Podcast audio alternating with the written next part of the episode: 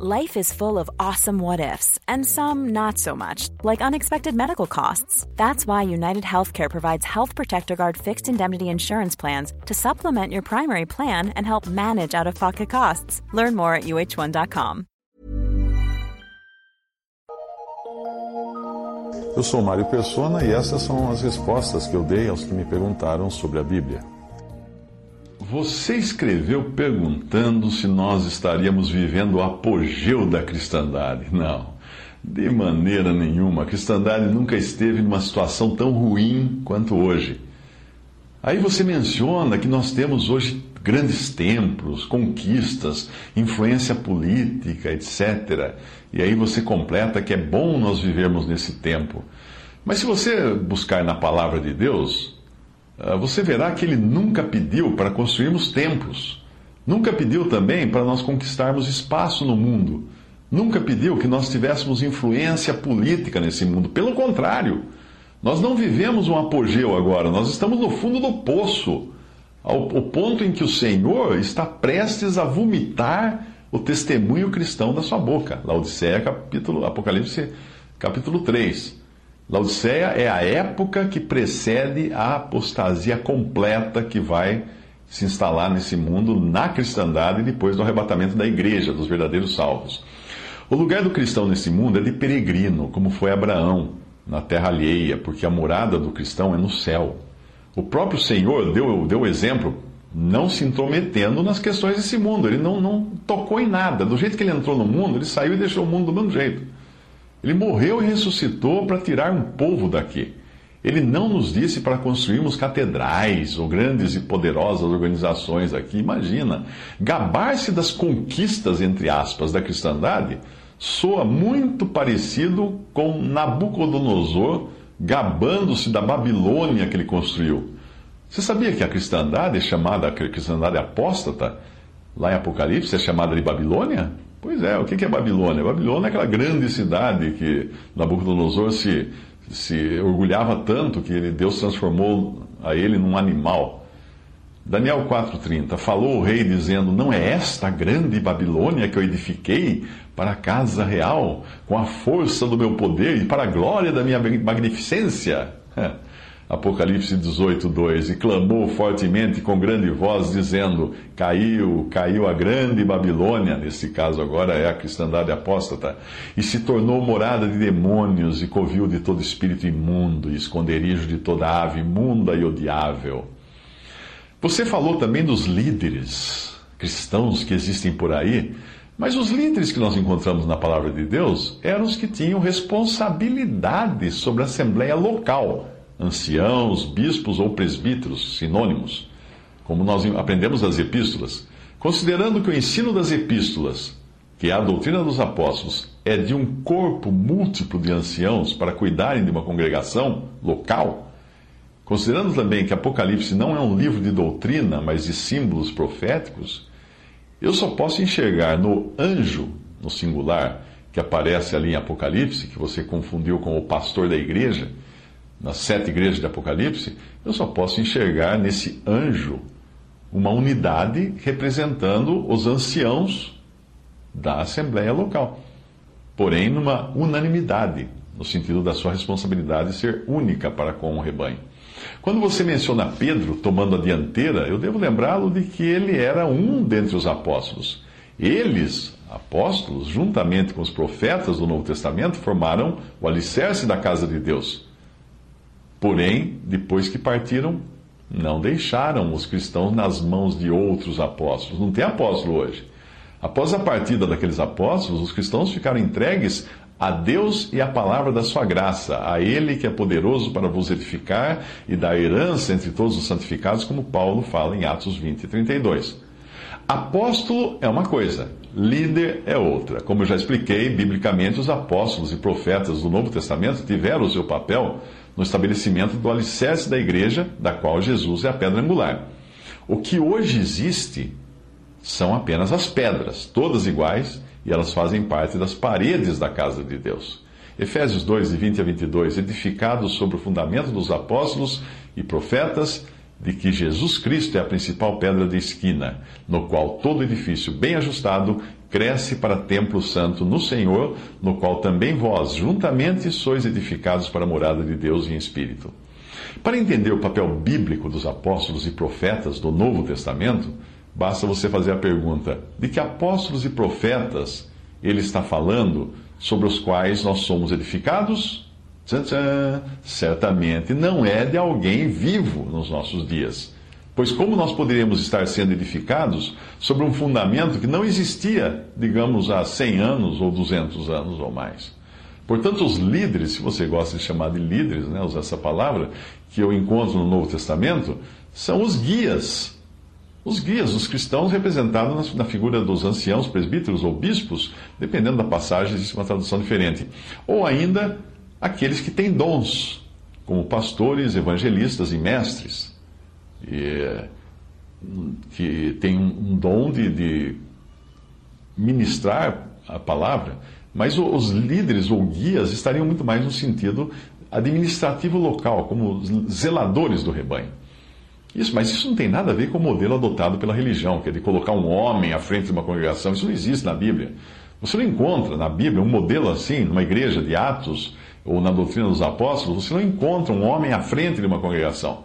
Sempre são vários os responsáveis por uma assembleia local. Não confunda com o dom de pastor, que também é um dom como evangelista e mestre. São dons universais, não são dons locais. Um homem, no singular, colocado à frente de uma congregação, simplesmente não tem fundamento bíblico. Pode abrir a palavra de Deus na doutrina dos apóstolos, nas epístolas, em Atos, você não vai encontrar.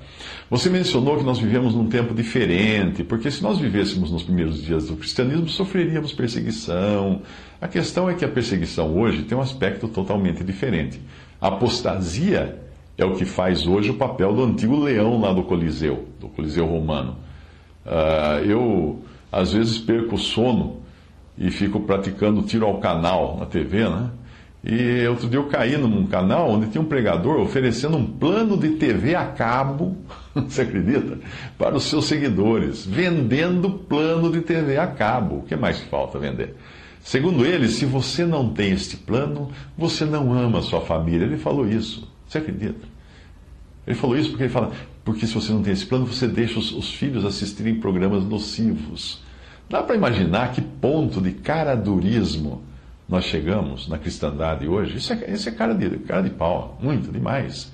2 Coríntios 11, de 13 a 15, diz: Porque tais falsos apóstolos são obreiros fraudulentos, ou seja, cometem fraudes, transfigurando-se em apóstolos de Cristo. E não é maravilha, porque o próprio Satanás se transfigura em anjo de luz.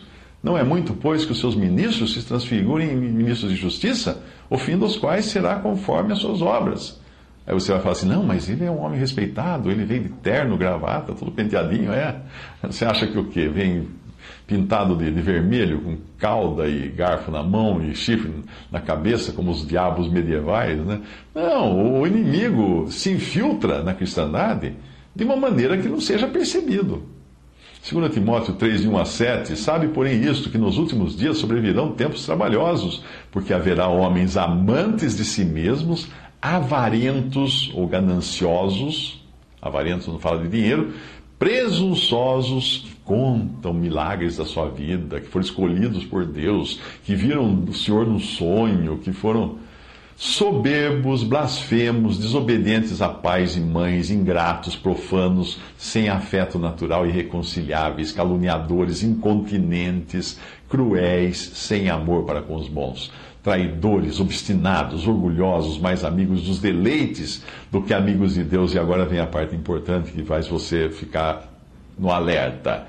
Tendo aparência de piedade, mas negando a eficácia dela.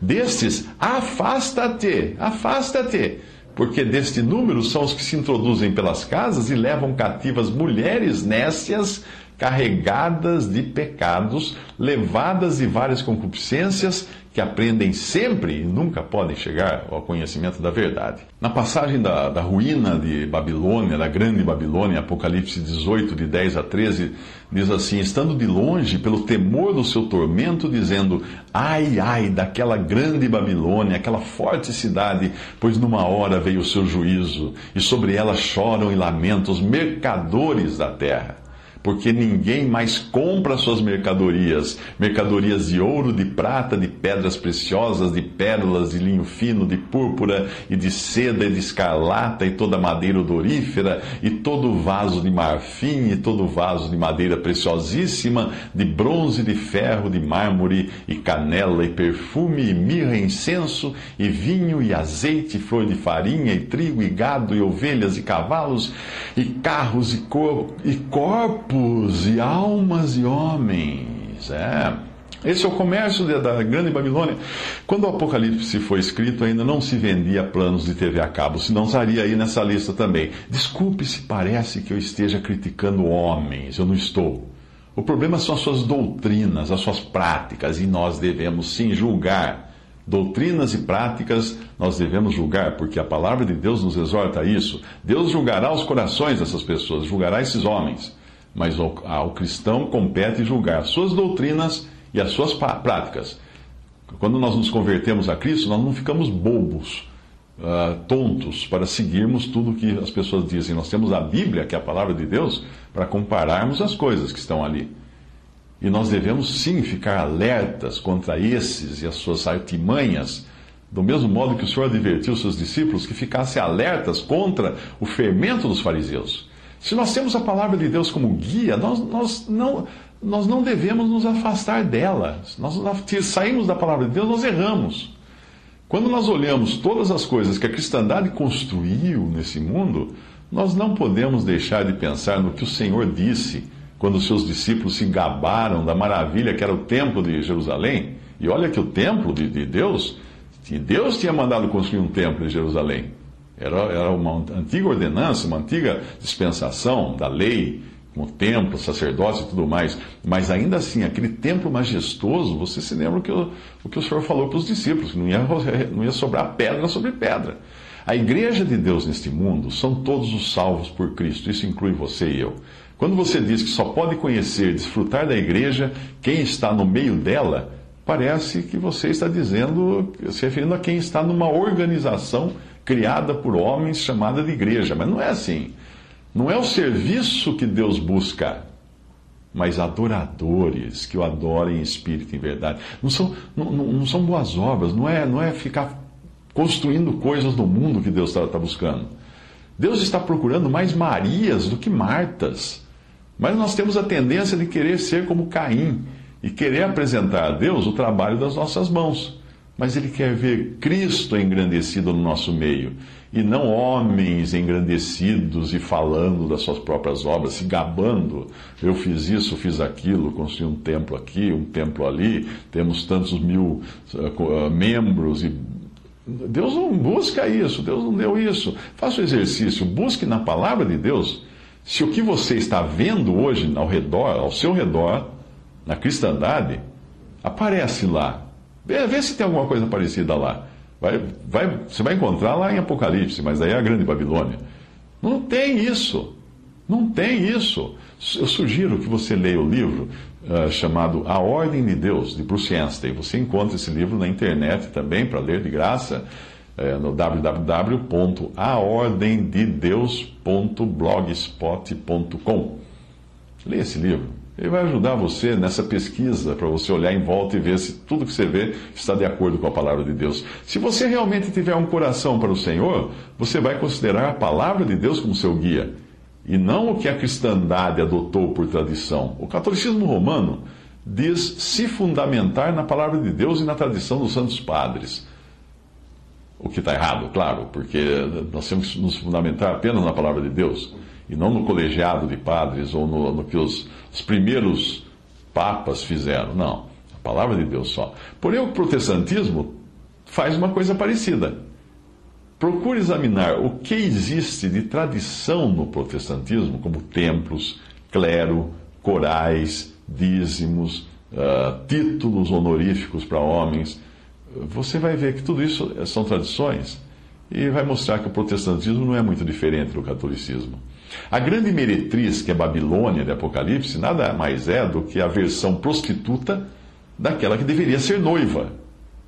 E essa versão prostituta vai englobar toda a profissão cristã apóstata, Não apenas uma ou outra denominação, é claro que Roma é, é preeminente nesse conjunto todo, mas vai englobar tudo. Essa, essa grande meretriz, ela tem dinheiro, ela tem influência até sobre governos. Uh, Roma tem influência sobre governos. Bancada evangélica tem influência sobre governos. Mas Deus vai destruir tudo isso, como ele, ele fez com a Babilônia, lá antiga, né? que era o orgulho de Nabucodonosor. Deus vai destruir essa cristandade babilônica, que é orgulho de muitos cristãos. É fora do, desse arraial babilônico, o arraial judaizante, o judaico, porque hoje o arraial cristão se tornou uma cópia carbono do judaísmo, é fora desse arraial que o cristão deve estar. E não ficar aí recebendo tapinha nas costas pelos uh, dados pelo mundo. Ah, essa igreja fez tanta coisa, arrumou tanta coisa, construiu tanta coisa. Não. O cristão vive aqui compartilhando da rejeição que Cristo sofreu aqui. Saiamos, pois, a Ele, a Cristo, fora do arraial, levando a sua vergonha. Se você colocar-se fora do arraial religioso, você verá o quanto de rejeição existe hoje, até mesmo vinda de cristãos. Sim, irmãos que saíram de algumas denominações por aí sofrem terrivelmente nas mãos dos seus chamados irmãos e muito mais dos seus chamados líderes, que os ameaçam com fogo, do, com fogo e enxofre, porque eles abandonaram ali a denominação. Eu não estaria aqui gastando meu tempo para responder a você se eu não considerasse você irmão em Cristo. Lembre-se de que essa correspondência só começou porque você perguntou. Vamos a 1 Pedro 3,15. Antes, santificai o Senhor em vossos corações, estáis sempre preparados para responder com mansidão e temor a qualquer que vos pedir a razão da esperança que há em vós. Por isso que eu respondi a você. Eu quero sinceramente que você entenda que tudo isso que você vê ao redor não é o apogeu da cristandade, mas é o vômito que Cristo está a ponto de vomitar da sua boca porque tudo isso é uma sujeira que os homens construíram em nome de Cristo. Fique só com a Bíblia, fique só com Jesus, fique só com a doutrina, com a sã doutrina, com a verdade que está na palavra de Deus.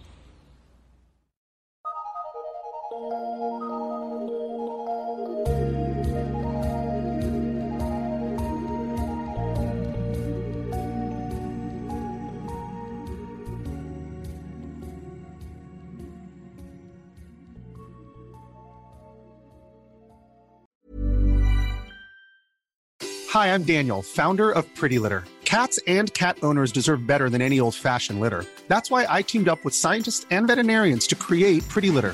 Its innovative crystal formula has superior odor control and weighs up to 80% less than clay litter. Pretty Litter even monitors health by changing colors to help detect early signs of potential illness. It's the world's smartest kitty litter.